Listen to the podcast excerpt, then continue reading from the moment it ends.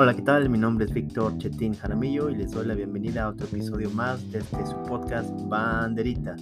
Muchas gracias por seguir escuchando el podcast y aunque nos hemos tardado en, postear este, algunas entrevistas, pues la verdad es que estamos tratando de conseguir más. Eh, hoy día que la gente ya está regresando más a la normalidad por la pandemia, ya no está tanto en sus casas, pues ha sido un poco difícil agendar este, las pláticas con, con los, todos eh, la gente que está invitada al podcast este. Pero bueno, vamos a seguir eh, poniendo episodios y teniendo estas pláticas interesantes con, con estos profesionales eh, y bueno que nos cuentan la historias bastante bastante buenas y cómo es que se han hecho las personas que, y los profesionales que son el día de hoy pero bueno, este, mi invitado al día de hoy le doy una bienvenida a, y, este es un podcast especial porque fue el primero que grabamos en vivo, ya tiene algunos meses, pero, pero bueno, eh, mi invitado Joseph Gerarde, un gran amigo eh, ya de unos varios años, pero bueno, nos invitó a,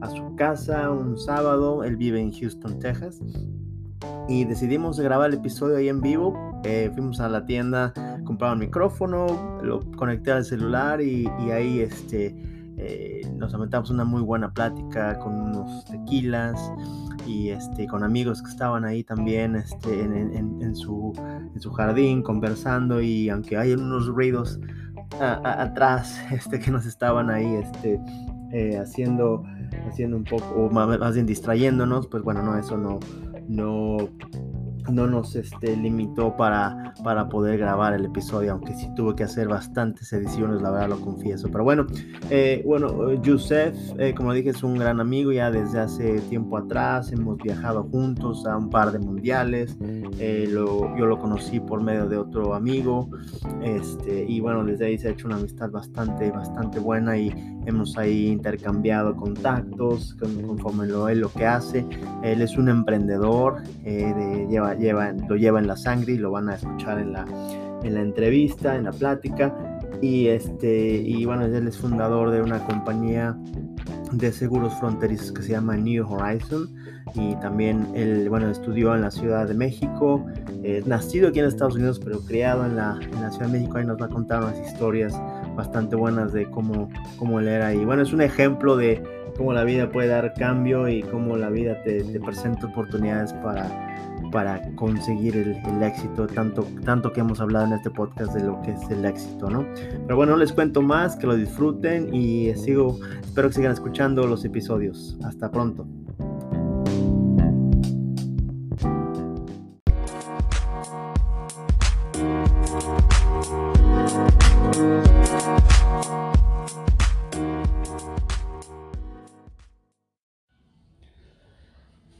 Estoy muy contento de estar aquí en otro episodio más con un invitado. Aparte, este es el primer banderita en vivo. No me tiene nada más, más emocionado que sea el primer banderita en vivo.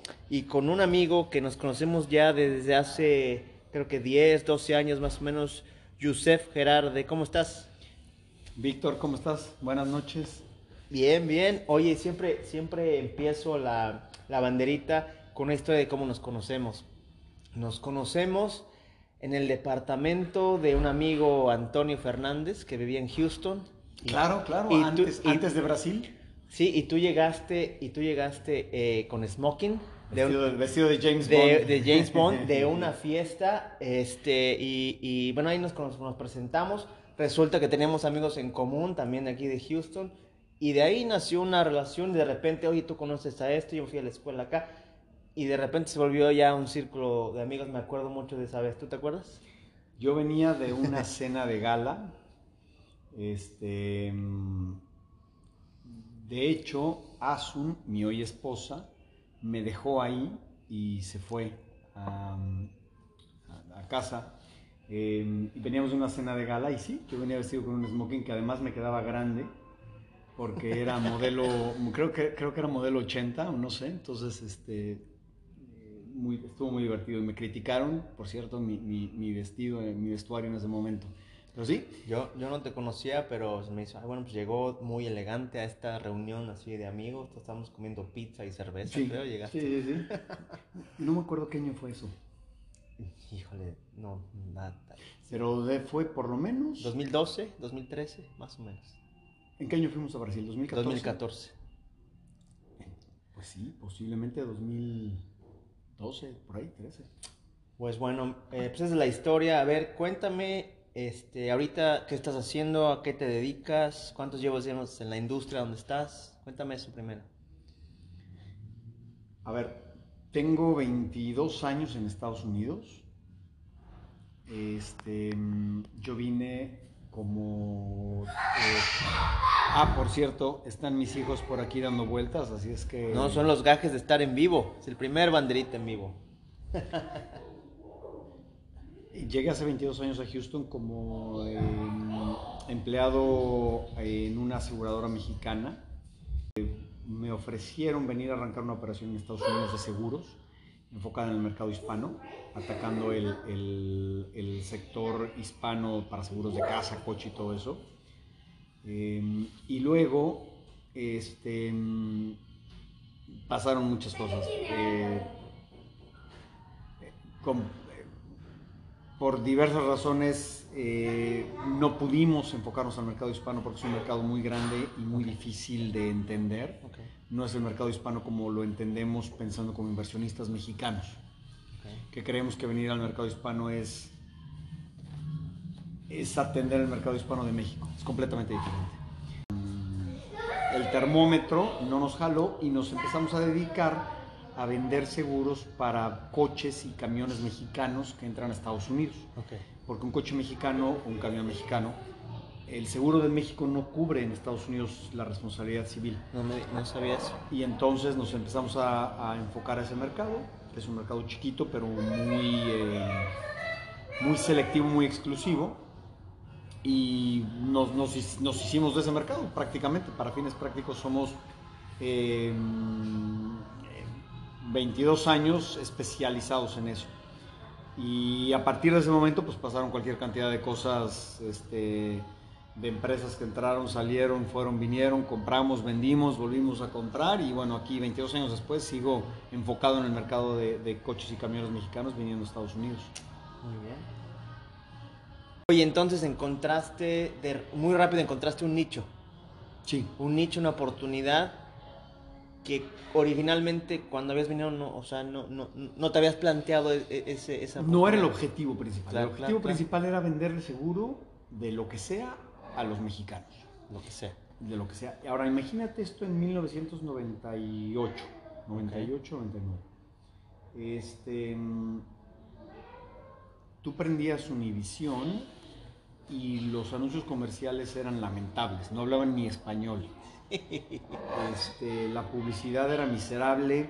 Es más, yo soy muy aficionado al fútbol. Eh, le voy al Cruz Azul de toda la vida. Ahorita nos cuentas bien del Cruz Azul. Y, y yo me acuerdo, fíjate, para ver los par- no para escuchar los partidos del Cruz Azul, los escuchaba por radio, no los pasaban en la televisión. Cuando yo llegué no había fútbol mexicano por televisión. Ok. Años después me traje una antena de Sky, que además es una historia buenísima, porque me traje un plato de los Sky de hace 20 De los años. de México, que De todavía México. cubre el, el Pero satélite. eran, eran platos de 80 centímetros de diámetro. Ok, ok. Y me, me acuerdo, voy a desviarme tantito porque me acuerdo No, que llegué con mi plato envuelto en ese papel que, plástico que te envuelven en los aeropuertos, ya sabes, ¿no? Sí. Para proteger su maleta. Imagínate el mundo que era que yo llego con un plato de Sky de satélite, paso migración en Estados Unidos y me dicen, oh, what is that? Le digo, no, y iba a empezar a hablar y el tipo de migración me dice, it's a sombrero. Me muero de la risa, le digo, yes, it's a sombrero.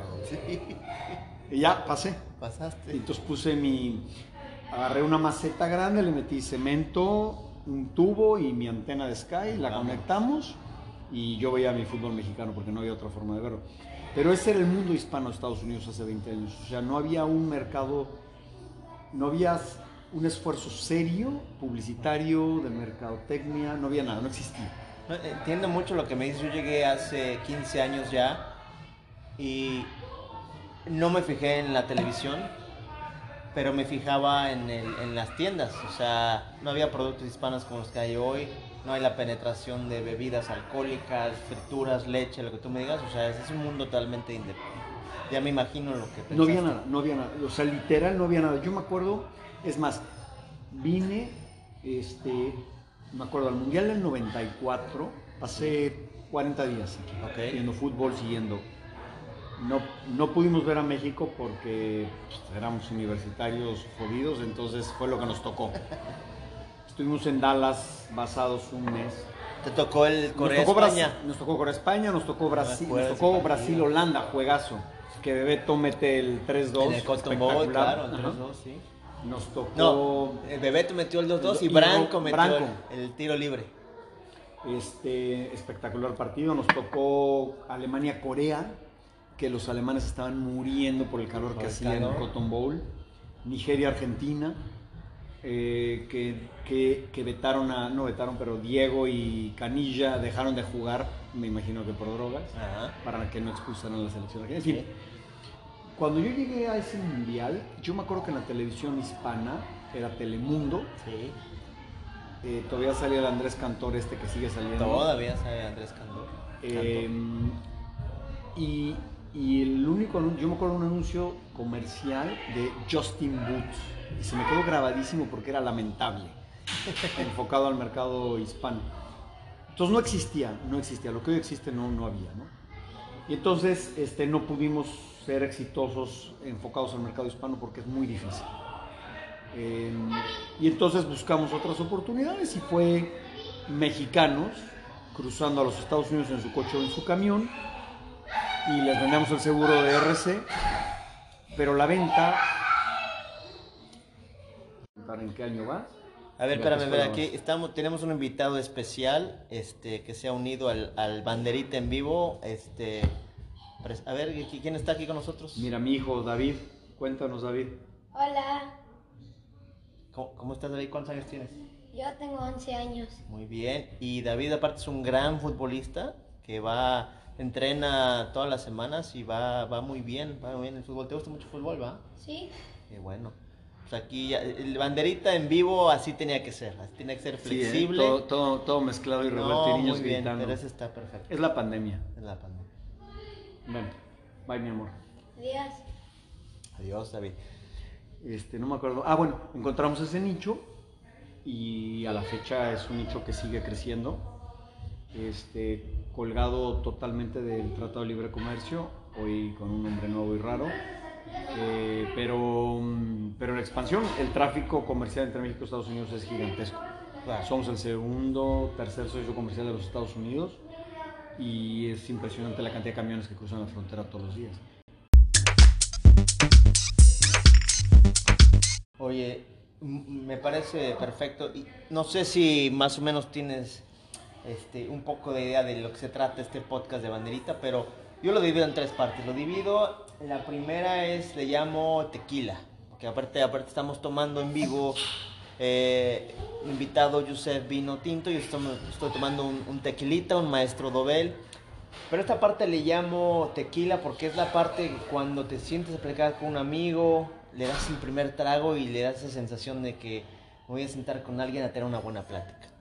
Entonces ahorita estamos en esa etapa y después vamos a ver la otra que se llama sangrita y la otra limón. Y después te explico el significado bien, pero vamos un poco más atrás a ver este eh, Yusef eh, es su apodo. ¿Dónde naces? Este, hermanos, eh, tu relación con tus papás y, y qué recuerdas de tu infancia, este, de donde, donde naciste. A ver, yo nací en un pueblo que se llama Eagle Pass, aquí en Texas. Pero fue por acomodos del destino. Mi mamá es peruana, mi papá mexicano y mi mamá estaba consiguiendo su nacionalidad mexicana en ese momento. Entonces no podía estar en México en principio. Y estaba en México. Y cuando yo iba a nacer, decidió que obviamente era riesgoso mantenerse en México y tener un hijo donde se iba a evidenciar que estaba en México.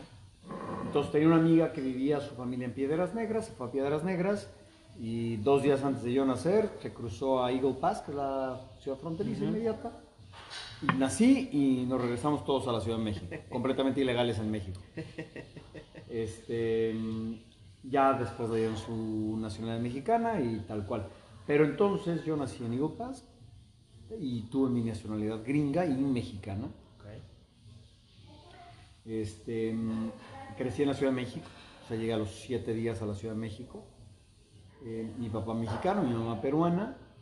Eh, tengo una hermana que nació ya en la Ciudad de México, ella vive en Canadá, en Vancouver. Eh, yo vivo en Houston.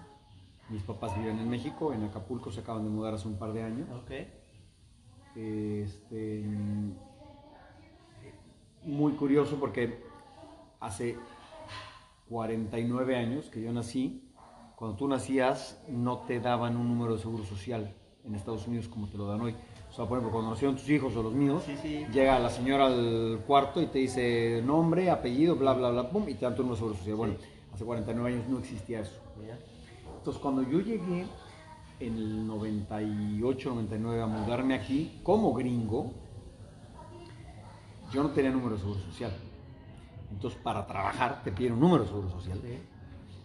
Entonces me presento a la agencia del Seguro Social y le digo a la señora, que ya te la imaginarás, me ve eh, y le digo, señora, tengo 29 años y no tengo número de Seguro Social. O sea, se me quedó viendo así como, güey, no es posible. Pues sí, efectivamente no tengo.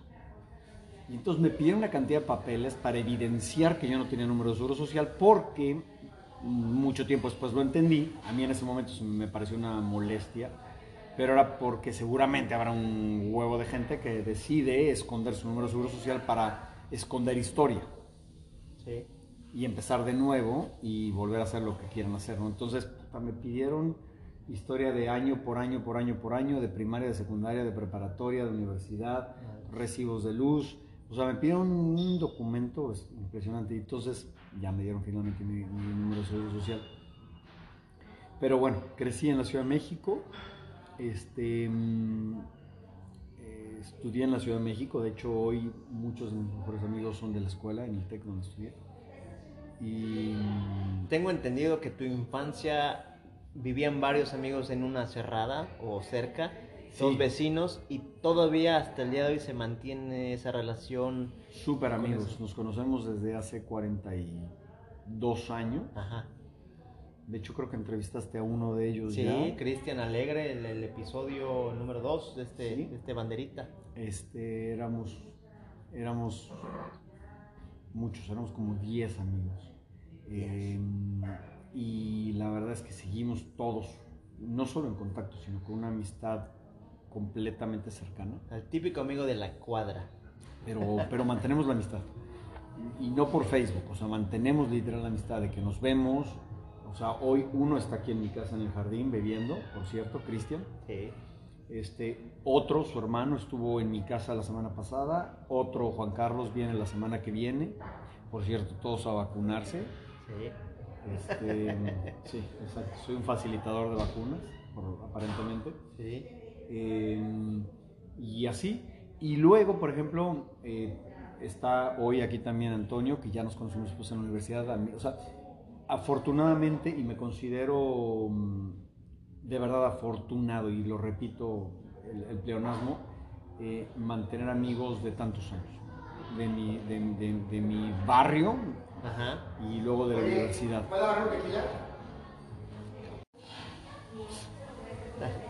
En fin, este, mm, entonces sí, no, la verdad es que fue padrísimo porque éramos un grupo de amigos súper cercanos y echábamos una fiesta, un desmadre fuertísimo. Oye, ¿y era amistad nada más entre ellos o también sus papás? No, los papás, no, los papás. De hecho, hace un mes murió el papá de uno de, ellos, de nuestros amigos Qué mala suerte. de una- complicaciones, no directamente COVID, pero complicaciones, pegado, murió no hace no más de un mes.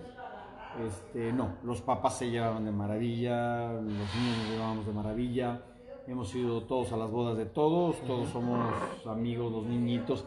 Yo vivo en Houston, entonces mis hijos no ven a sus hijos, Claro. Pero bueno, cuando voy a México se ven y cuando vienen nos vemos. ¿no? Oye, ¿y qué? Bueno, ya, esa fue tu infancia, la recuerdas muy bien, me imagino que echaron cualquier cantidad de relajo. Eh, Vas a la universidad, vamos a adelantarnos hasta la universidad. ¿Qué, qué estudiaste en la universidad? ¿Qué, qué decides que fue tu, tu, llamado en la universidad? Sabiendo que, bueno, todavía a lo mejor eras joven y no sabías bien qué querías, pero ¿cuál fue lo que te, que te atrajo? Esa es una historia muy cagada, porque mi llamado fue el desmadre. Y te voy a explicar por qué. A ver. En varias instancias. A ver, a mí la fiesta me ha encantado toda la vida. Sí, me, me queda claro. Entonces, eh, me gradué de preparatoria. ¿Buen estudiante en la preparatoria o no? En prepa sí, antes no. Ok, En prepa sí. Como que en prepa ya me empecé a dedicar más. ok. Este, antes regañado todos los días. Me graduó de prepa y mis opciones eran, en mi mente era, quiero estudiar matemáticas aplicadas en el ITAM, actuaría en, la- en el ITAM Caray. o ingeniero electromecánico en el TEC. Entonces, como no sabía qué hacer, porque me interesaban las tres, y luego me pasaba por la mente que si estudiaba ingeniería eh, física en el TEC también. Entonces, no sabía qué hacer, me metí a trabajar con un tío que quiero mucho, que tiene una constructora en México.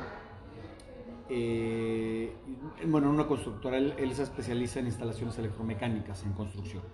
O sea, aire acondicionado, eléctrico, hidráulico, que es agua, sanitario, todo eso. Entonces trabajé con él seis meses y dije, no, no, yo me encanta esto del electromecánico. Entonces apliqué a ITAM y al TEC, me aceptaron en las dos, pero pues dije, no, pues voy al TEC a estudiar electromecánico y aceptaron también en el TEC a un cuate mío de la prepa y pues nos fuimos los dos al TEC. ¿no? Este, pero en ese momento yo vivía en el sur y no había TEC en el sur. El TEC más cercano era en el lago de Guadalupe, Sí, que me sí, quedaba sí. 45 minutos a las Sí, 6 de la mañana, que era una mentada de no, madre. Sí, sí, en aquel- sí, todavía. Entonces, este, mm, estudié seis meses en el lago de Guadalupe y, y en ese momento eh, abren el campus Xochimilco. Ok. Entonces me voy, me, me voy al campus Xochimilco, que me quedaba 15 minutos. 15 minutos. Em- estudio los tres siguientes semestres y en ese momento me dicen, oye, Yusef, pues en este campus no hay electromecánico. Va tres meses retrasado. Entonces o pierdes tres meses o te cambias de carrera o te vas al lago de Guadalupe. Y yo ya tenía mis amigos, mis cuates, que me llevaba de maravilla con ellos. Y dije, no, pues me cambio de carrera. Pues, ¿Qué ingeniería hay? No, pues industrial. Bueno, pues de, le doy a industrial. Entonces me cambié a ingeniería industrial y esa fue mi primera decisión que cambié mi intención de estudio por la amistad. Claro. Me quedé, me graduó de ingeniería industrial, este, contra todo pronóstico con, con, con mención honorífica y todo, sobre todo por mi grupo de amigos. Sí. Y porque te gustaba el desmadre. Sí, por eso digo, contra todo pronóstico y con mi grupo de amigos. Este, y me ofrece, ah, no, bueno, y empiezo a buscar trabajo y es justo en el 94, cuando sale Salinas de Gortari, ese diciembre, entras a Cerillo, el peso se va, se devalúa a cuatro y pico, yo estaba en un crucero celebrando mi graduación, el peso se deprime, se colapsa completamente, México se hace un desastre, regreso de vacaciones en enero a México, crucero y es un desmadre. Entonces pasan un par de meses y no tengo chamba, y no tengo chamba, y no tengo chamba. Cuando antes tenía citas en TMM, en American Express, en todos lados yo feliz, ¿no? Yo quería al sector financiero. Sí. Y en eso me habló un cuate que estudió conmigo. Me dice, oye, estoy en recursos humanos. Él estudió administración en la misma generación que yo ahí en el TEC. Ok. Dice, oye, estoy en recursos humanos en Seguros Comercial América y hay tres plazas abiertas en la división internacional. Así es que háblale a dos cuates tuyos y vénganse a chambear. Sí. Así, de huevos. Y yo dije, no, pues de aquí soy. Le hablé a dos muy buenos amigos. Oye, ¿en qué onda le entramos? Vamos. Entonces yo dije, puta, yo ahí feliz. O sea, no lo veía ni como un trabajo, lo veía como una continuación de la universidad. Y, espérame, y esto fue por la relación de amigos. Por amigos. Co- cosa que es muy importante mencionar porque si, si algo de lo que pasa en el grupo de amigos que tenemos y tú, tu, tu network que tienes, ¿cuán- ¿cuántas veces no se te ha facilitado algo, no has conseguido algo y, y- o facilitar para alguien más por la amistad? Todo el tiempo. O sea, es lo importante es mantener y, y- y fomentar tu, tu- tu grupo, ¿no? Tu, todo el tiempo, network, todo el llaman, ¿no? tiempo, todo el tiempo, todo el tiempo, todo el tiempo. Pero la decisión sí fue por un amigo que me invitó, pero la decisión no fue porque me invitó un amigo, fue porque íbamos otros dos amigos a trabajar juntos. Entonces llegábamos jarras tres días de la semana en la mañana. No, bueno, y empecé, ahí es como empecé en seguros. Este, y luego esa empresa, Seguros Comercial América, arrancó una operación en Estados Unidos y fue cuando me mandó a, a arrancar la operación de los Estados Unidos. O sea, tú, tú antes de eso, aunque tuvieras nacionalidad de, de- de estadounidense, de gringo, no, no te veías en Estados Unidos. Nunca, yo no la perseguí mm, para nada. O sea, yo era feliz en México. Me dicen, oye, este, vamos a arrancar una operación en Estados Unidos. ¿Qué onda? ¿Te avientas? Ah, bueno, no, antes de eso, este, mm, Alfonso Romo era dueño de Seguros Comercial América en esa época y Alfonso Romo fundó una, una escuela en Monterrey especializada en, en- una maestría en liderazgo empresarial. Una escuela espectacular espectacular. Y entonces me ofrecieron a mí, bueno, a, a todos los güeyes eh, jóvenes, talentosos, de todo el grupo de empresas, que tenía un montón, eh, nos ofre- y, y externos, ¿no? Era, oye, a los, a los talentosos de las empresas, vénganse a hacer un examen de admisión. Este, entonces yo, me, me mandaron a mí, fui a Monterrey, me entrevistaron fue mm, una entrevista brutal, me acuerdo. Me hacían exámenes de todo tipo. O sea, dime números al derecho, dímelos al revés. O sea, un pedo durísimo. Y, y me aceptaron en la escuela, se, llama- se llamaba Dux. Una escuela increíble. Porque traían este, profesores, se llamaba Visiting Faculty. Entonces traían, por ejemplo, eh, profesores de mm, mecánica de la Universidad de Hannover en Alemania, Ah, profesores de mm, lectura de Oxford, profesores de marketing de Cambridge, o sea, traían profesores de todo el mundo. Era espectacular el programa, era una cosa impresionante. Estuve un año en Monterrey estudiando esa maestría, terminando fue cuando me ofrecieron venirme a Estados Unidos a arrancar comercial American Insurance Company. Y además muy chistoso, yo dije que no, porque a mí me gustaba una niña de Monterrey. Y dije, no, no, no, yo me quedo en Monterrey.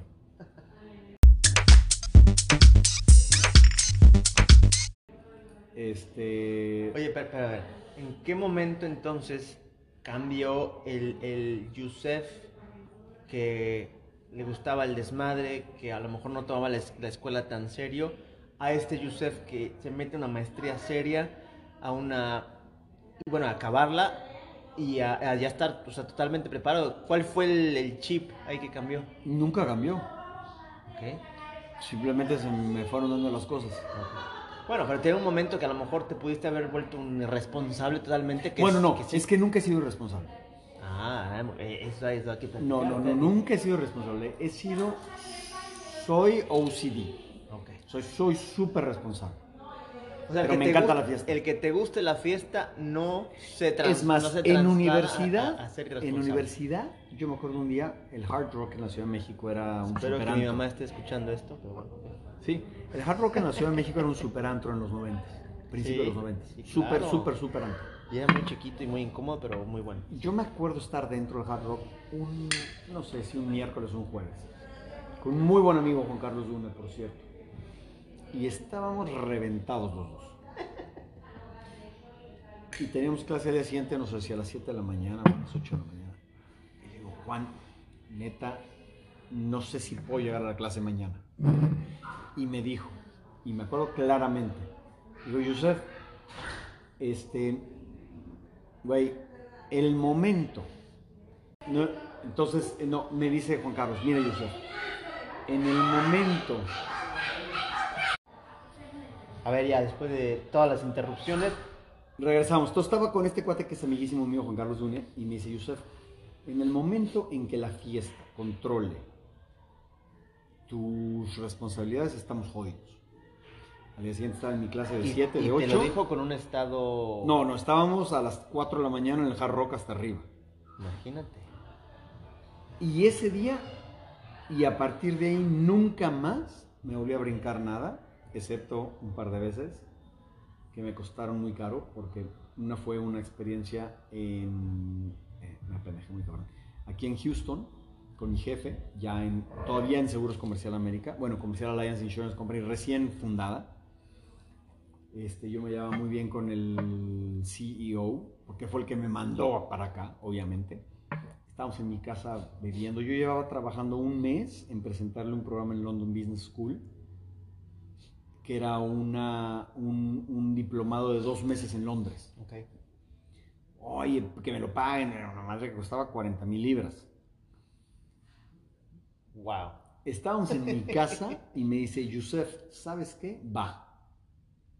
Te lo firmo mañana a las 8 de la mañana en la oficina nos vemos. Eran las 6 de la mañana y estábamos en mi casa bebiendo como locos. Él y yo. De repente me despierto y siento así como calorcito y veo el sol y digo, ay, qué rico, qué fresco que estoy como que me cae el 20 y digo, en la madre. O sea, ya sabes que te entra el agua fría al cuerpo. Volteo a ver la hora, eran las 10 y media de la mañana, ¿Y a qué hora tienes que estar? 8 de la mañana. Ah. Veo mi teléfono celular, cinco mensajes de él diciéndome, Yusef, estoy en la oficina, son las 8 de la mañana, no llegaste, su vuelo a México, volaba el de a vuelta a México a las 10 de la mañana, me tengo que ir al aeropuerto, no llegaste, perdiste tu, tu diplomado en Londres. No. Le hablé a rogarle y me dijo, no, güey, yo te dije 8 de la mañana, tú y yo nos dormimos a la misma hora, y yo sí estuve y tú no. Me costó caro. O sea, eso lo podemos considerar como una de tus... de tu carrera exitosa. que- tu- Como un gran fracaso. aprendizaje, no, no, no un fracaso, un gran aprendizaje. Fracaso no porque no me quitó nada, pero, o sea, bueno, el derecho de tener... el derecho de un, de un privilegio fantástico. Sí, claro. O sea, fracasos he tenido otros. Eso fue la gran oportunidad desperdiciada por mi culpa. Sí. Este, pero en términos generales no, no he sido responsable excepto esa vez que sí fue Oye, lamentable. a ver, vamos a, a regresarnos un poquito más. Sí, porque Eh, estoy muy enredado, estoy enredado. No, no, no, mi- no, mi está, no, está perfecto. No, no, no. Eh, ¿Quién ha sido tu inspiración hasta este momento de tu vida? Sé que tienes una gran relación con tu padre, el, el Lion King, el, el Rey León, pero dime, aparte de a lo mejor el día de hoy, y sé que tienes una relación muy buena con tu papá, eh, ¿es él, alguien más? A ver, mi papá, mi mamá y mi tío Carlos. Y te voy a decir por qué. Ok. Mi papá, porque mm, ah, fue un hombre, o un hombre muy trabajador, es, ya no trabaja, pero fue un hombre muy trabajador en su época. Este, pero yo de él aprendí el fracaso, porque de niños, bueno, cuando yo nací, mi papá, historias contadas por él y mi mamá, no teníamos para comer. O sea, literal, compraban una salchicha para dármela a mí y ellos no comían. Después le fue muy bien en los negocios.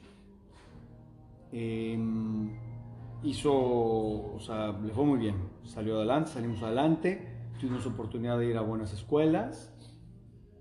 Y después cuando yo entré a la universidad, em, la fábrica de ropa de mi papá, mi papá tiene una fábrica de, de- de ropa, tronó, porque empezó, el, eh, fue el momento en el que empezó a entrar la ropa de China. Mm. Y si no eras eficiente, tronabas. Y mi papá, la verdad es que su, su fábrica no era eficiente, me imagino.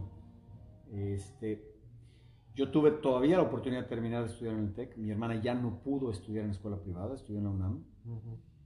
Eh, mi hermano lo hizo muy bien y le ha ido fantástico. Este, pero, pero, pero fue, fue una, una realidad que, que, yo viví. Estaba yo en una escuela cara eh, y nosotros no teníamos para comer. O sea, literal no teníamos para comer. Em, entonces aprendí mucho de esa experiencia, de ese fracaso, y después mi papá salió adelante y volvió a, generar negocio y volvió a hacer mucho dinero. Bueno, no somos millonarios ni lo hemos sido, pero lo volvió a hacer muy bien y volvió a salir adelante. O sea, mi papá ha sido de que cayó al suelo subió, volvió a caer al suelo y volvió a subir. Entonces yo he aprendido mucho eso de mi papá, de las posibilidades que te da la vida y de la forma en la que, que te puedes rehacer. Eh, de mi mamá, porque creo que mi mamá es la que es mucho más fuerte que mi papá en, en, personalidad y creo que mi mamá es la que lo ha, ha llevado a, a, a eso, a resurgir de esa manera, ¿no? y de mi tío Carlos porque ha sido un tipo muy exitoso históricamente. Y yo con él trabajé antes de entrar a la universidad seis meses, que fue cuando decidí hacerme ingeniero electromecánico. Y después trabajé después de graduarme. Y es un tipo que me ayudó a entender mucho, sobre todo, la visión de negocios y las relaciones, la importancia de las relaciones. Yo lo aprendí con él. Con él. Este, entonces yo creo que, yo creo que eso es en distintas formas y en distintos tiempos. Oye, me parece, me parece muy bien y, que no solo tengas uno y tres y de distintas distintos este, ángulos, ¿no? Vamos a transportarnos un poco, estamos obviamente en 2021 y en tu negocio el día de hoy, pues es un negocio que sigue a flote, pero no vamos a no vamos a dejar de reconocer que tú y yo lo hemos platicado, que te ha pegado por esta pandemia, ¿no? Entonces, si me puedes explicar un poco cuál es la situación hoy día que vive la relación México-Estados Unidos en la frontera que le ha pegado la, pandemia y cuál ves que crees que sea el futuro ahora que ya más o menos está aclarando un poco el panorama desde tu punto de vista de, de, de, de bueno, emprendedor que tienes tu negocio aquí. A ver, eh, es que la pregunta tiene muchas dimensiones. La primera, este,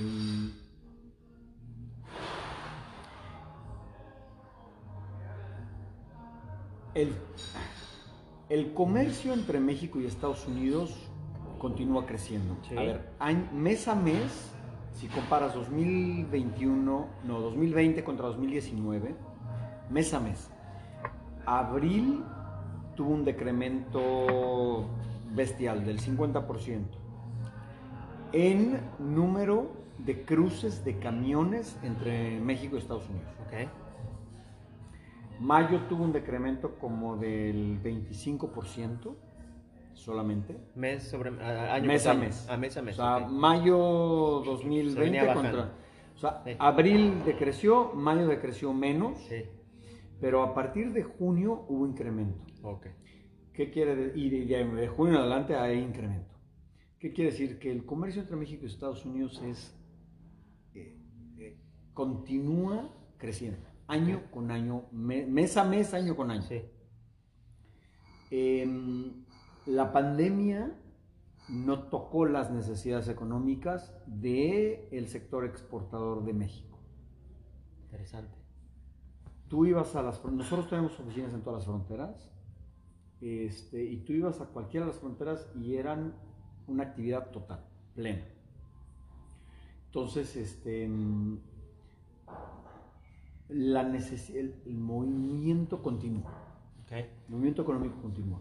Ahora, eh, yo como veo esto hacia adelante, yo, yo creo que em, yo veo una oportunidad para México gigantesca.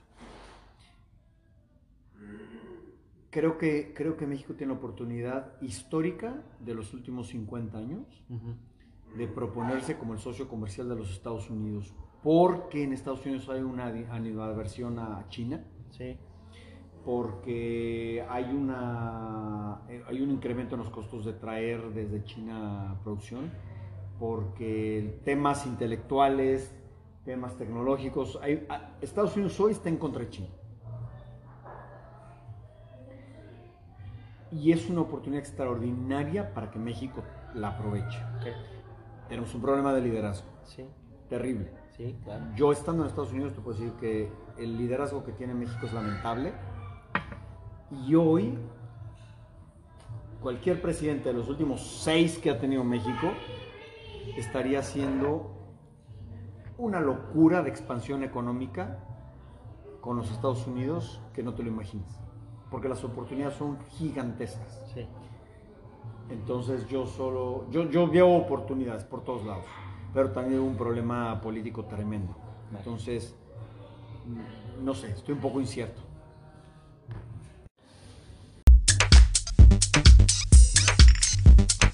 No, gracias por compartir esa perspectiva como empresario. Pero vamos a hablar un poco más de, a lo mejor, de temas que más, más, este, que- yo sé que, te, que tienen dos, tienes dos pasiones, una del fútbol y del Cruz Azul. Y ahorita vamos a hablar un poco del Cruz Azul porque como aficionado del Cruz Azul me interesa mucho saber cuál sigue siendo tu perspectiva a pesar de y que habla mucho de ti como persona y como profesional, aunque sea un deporte el que te gusta, pero bueno, tantos fracasos que desgraciadamente tiene el Cruz Azul, pero quiero saber qué piensas. Y la otra, tú tienes una pasión impresionante por los vinos.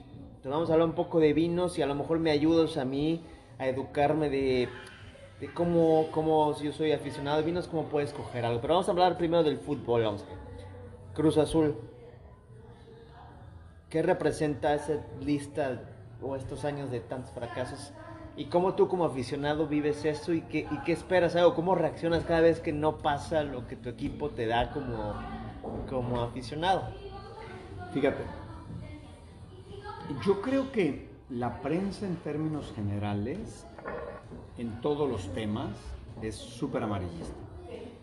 Y no solo amarillista, es muy poco preparada. Y te voy a explicar por qué. Porque mm, lo que vende, primero, es la alerta. Lo que vende son las notas rojas, Sí. ¿no?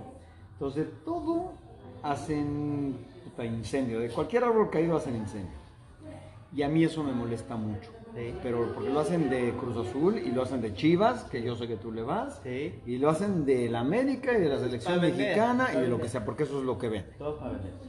Ahora, em, la realidad es que el- el- yo no entiendo cómo permiten ESPN o Univisión Deportes o Televisa que sus periodistas utilicen el término Cruz Azulear. O sea, si yo fuera director general de Cruz Azul, los demandaría. Yo, yo les mandaría una nota legal. Les diría, a ver, güey, si tú haces eso, yo te voy a meter una demanda.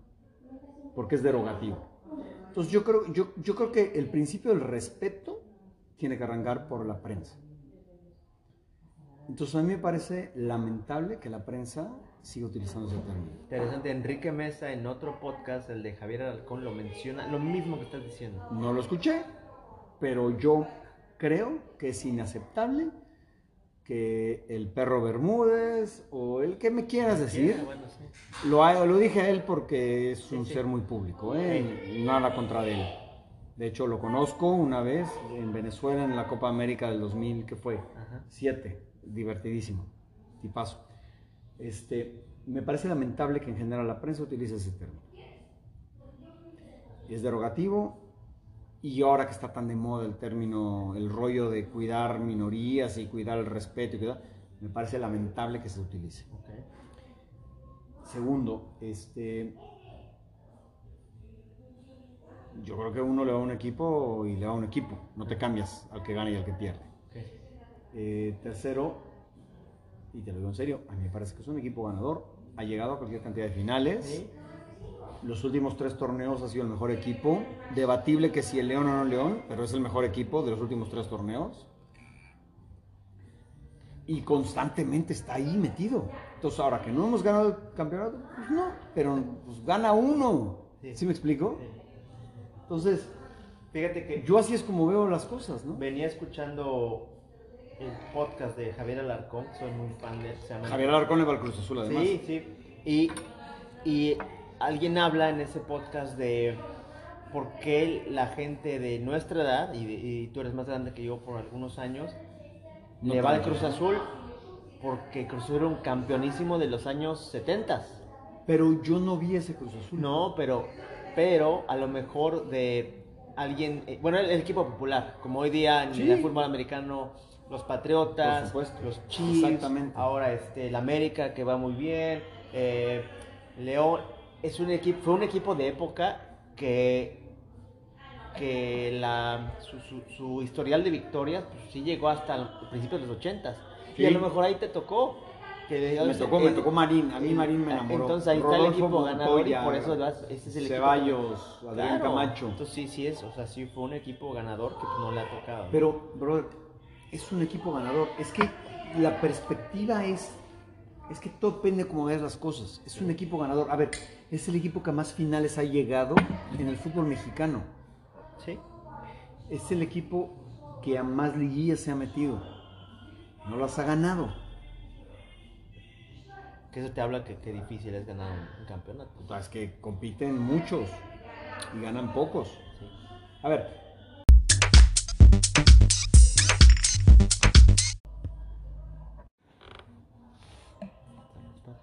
Oye, a ver, este, entonces vienes aquí de Estados Unidos, creas la oportunidad.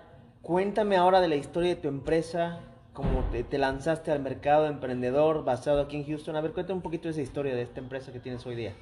a ver, yo cuando llegué vine empleado por Seguros Comercial América para arrancar una empresa en Estados Unidos. ¿Sí?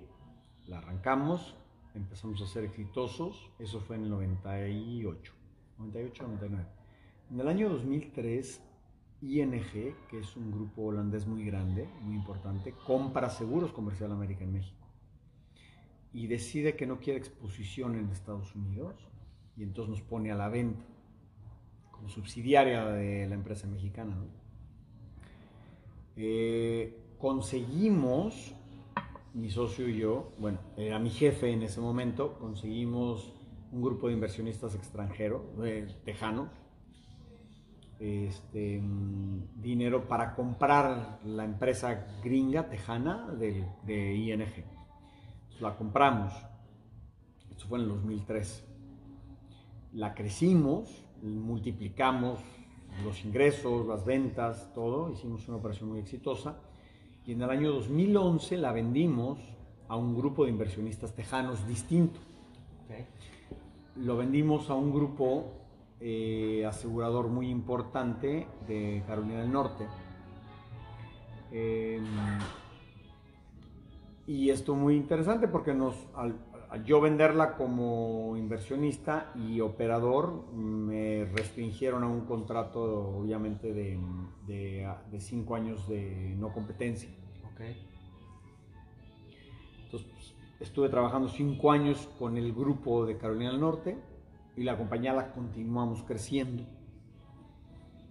exitosamente. El día uno que se vencieron los cinco años de no competencia, le hablé a mis inversionistas y socios anteriores. Le oye, ¿cómo ves si formamos una nueva empresa? Y me dice, ¿estás listo? Estoy listo. Ahora, renuncio, me salgo, invertimos la lana. Espérate, ¿qué te hizo tomar la decisión en ese momento? Que dijeras que estás listo. ¿Por qué? Porque a lo mejor ya no querías estar en esa empresa o viste todas las condiciones para que sí ese negocio sea... Es una decisión difícil y fuerte, es la ¿no? suma de todo. A ver, están todas las condiciones. Estoy en un punto en mi vida en el que tengo la madurez suficiente, los contactos suficientes, las relaciones suficientes, la capacidad suficiente y me siento tan seguro de que lo que la empresa en la que yo trabajaba, donde había sido, a ver, es que a lo mejor lo conté mal, pero el 2003 que la compramos, yo como me subió el grupo de inversionistas, me subió como socio, al 2011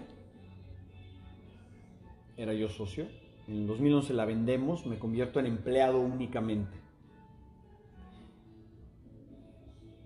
Pero yo seguí desarrollando todas las relaciones todo el negocio, toda la operación. Entonces llega un momento en el que digo, puta, yo, ¿qué estoy haciendo aquí? No tengo nada que hacer aquí. Este, se vence mi contrato de no competencia.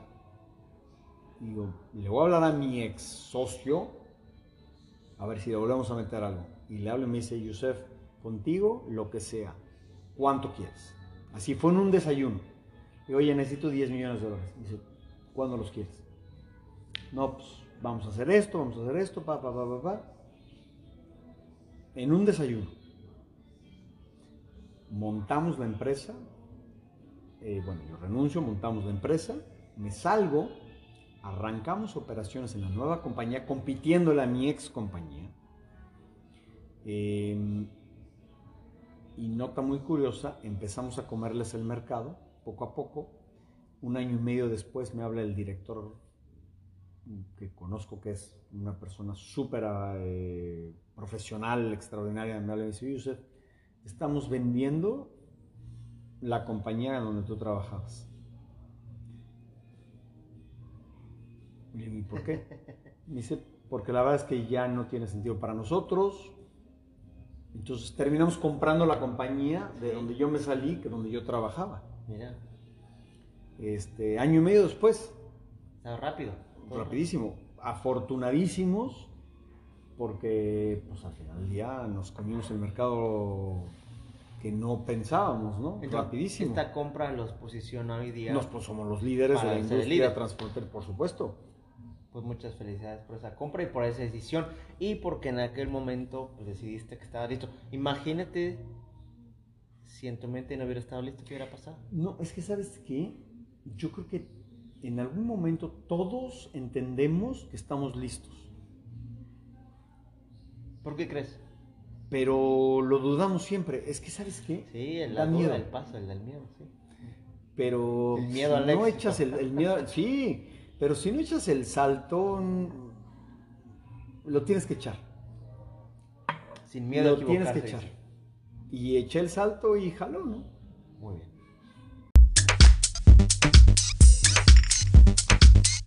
Mudémoslo a la selección mexicana.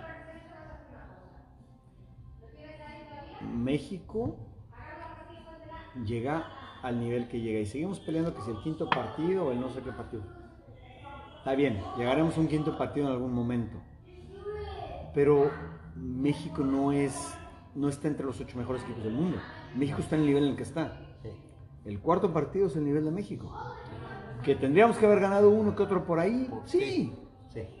Mala suerte. Pero el nivel de México está entre los 16, no entre los 8.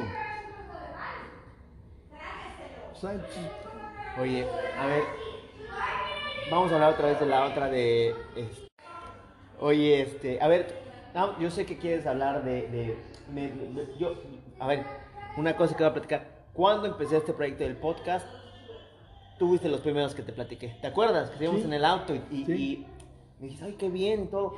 Y ya, no, de verdad no pensé que iba a ser una realidad esto. Y no pensé que iba a ser de la manera que se ha abierto y, como hemos grabado los episodios. Y te agradezco, gracias por, por abrirme tu casa hoy día. Y, y estamos aquí haciéndolo en vivo y estoy, esto está padrísimo. porque- Oye, no, pero eh, y tan en vivo que están mis hijos gritando no, no, está en y los amigos de mis hijos. ¿eh? O sea, esto es en vivo, en vivo. No. esto sí no es broma. No hay manera de esconderse en este, en, este- en tu gran casa y gracias por recibirme.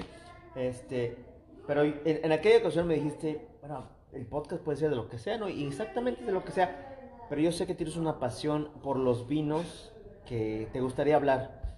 Pero mira, no vamos a meternos tanto así en el tema, pero si yo, si, si tú estuvieras enfrente de alguien que no sabe nada de vinos, y te dijera, oye, dame una recomendación de cómo empiezo a ser un aficionado de vinos, ¿por dónde empiezo? A ver, mira, primero. A ver, em, primero, hay regiones que son muy complicadas y hay regiones que son muy, muy, muy fáciles. Por ejemplo, Francia es súper complicado ¿Por? porque tiene una cantidad de regiones tremendas y de combinaciones.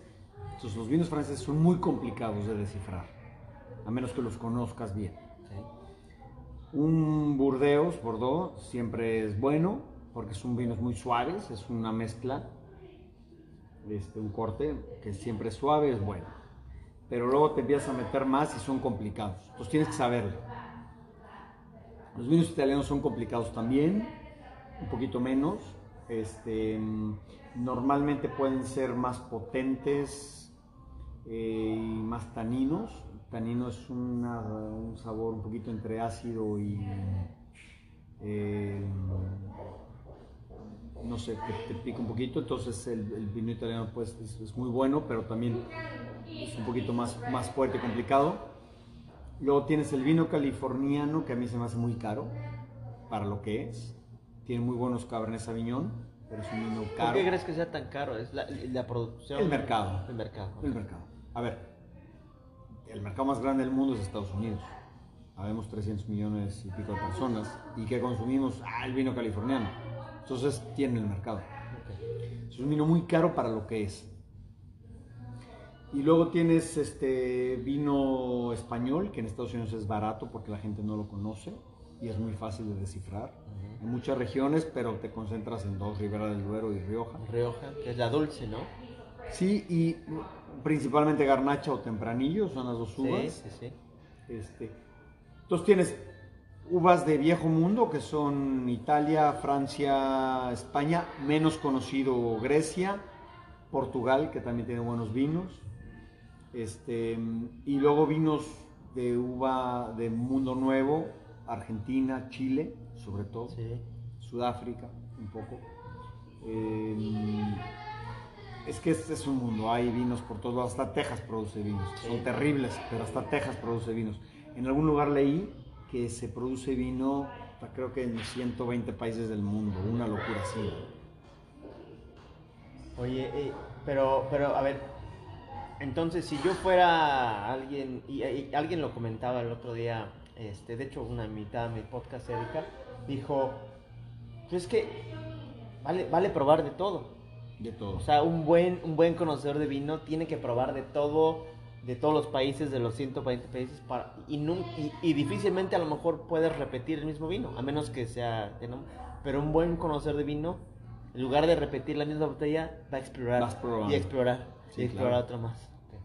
Pero, pero, pero, o exploras, pero, pero también tienes que explorar basado un poquito en, en geografías y en tipo de uva, porque si no terminas con una porquería espantosa, ¿no? Entonces, Pues a sí. ver, entonces otra vez, si, si, si yo no sé nada de vinos, si quiero un vino más dulce, ¿qué región me tengo que A encontrar? ver, mira, muy fácil. Si tú no sabes nada de vino, Ajá. honestamente, bueno, todo depende del presupuesto, siempre. Ajá. Pero, mm, em, a ver, es que yo soy aficionado a los vinos españoles, porque se me hacen fantásticos y de un precio No son tan extraordinario. caros, ¿sí? Yo soy aficionado al vino español. El vino argentino es buenísimo, pero el buen vino argentino se queda en la Argentina, no lo, no lo exportan. No lo mandan, fíjate, lo no, mandan a sabía. ningún lado. Interesante. El vino argentino es fantástico, pero se queda en la Argentina. O sea, si yo voy a la tienda y aunque vea Malbec, ese dónde lo hacen. No, no, hay, bueno, sí, pero el vino argentino que pagas aquí, no sé, 30 dólares, Sí. en la Argentina a lo mejor cuesta el equivalente a 10. Ok. ¿Sí me explico? O sea, el buen vino argentino se queda en la Argentina, Oye, porque yo, no producen suficiente. Yo, yo leí un libro una vez y una conocida de, de- de vinos decía que, que si era un vino entre 11 y 15 dólares, ya era bueno. No. A ver, ¿cómo está eso de...? Sí hay buenos vinos entre 11 y 15 dólares, pero no es todos. Perdón, lo que, lo su relación era que no tenía que ser un vino tan caro para que sea bueno. No, por supuesto que no. A ver, este, sí. Es que depende de la marca. Acuérdate, al final del día todo es mercadotecnia. ¿Sí? Si un vino quiere introducir la marca al mercado, te lo va a vender entre 10 y 15 dólares. Y puede ser fantástico. Yo he comprado vinos en 10 dólares que los estaban introduciendo al mercado gringo y hoy valen 35. Este, ¿Por qué? Porque todo es marca. A ver, al final del día todo es marca. Y el precio, uno paga la marca. O sea, hay vinos fantásticos de 15 dólares, sin duda. Pero van a ser vinos que están tratando de penetrar en el mercado. Co- correcto. Eh, el vino mexicano, por ejemplo. El vino Ajá. mexicano es carísimo Sí, porque se produce muy poco, sí, no hay tanta cantidad, sí. no producen nada. Entonces, tú vas a Valle de Guadalupe y compras vinos muy ricos, pero te cuestan 40 dólares una botella. Que con 40 dólares te compras un vino español que te vuelves loco. Muy bien. Bueno, pues ahí lo tienen, eh, un emprendedor, un, hombre exitoso en, el área de seguros, un conocedor de vinos, un fanático al fútbol, eh, un buen amigo, un buen hijo. Te quiero agradecer por, por la plática del día de hoy, la verdad me la pasé muy bien y pues este, muchas gracias por el tiempo. No a ti, y la verdad es que este, en mi casa, con los ruidos de los hijos y los amigos de los hijos, y perdón por tanto No, bueno, desastre, la, sacamos la porque la, la sacamos porque la sacamos. Pero no, gracias por, por tu amistad y gracias por este por el tiempo y, No, a ti. y gracias. Gracias.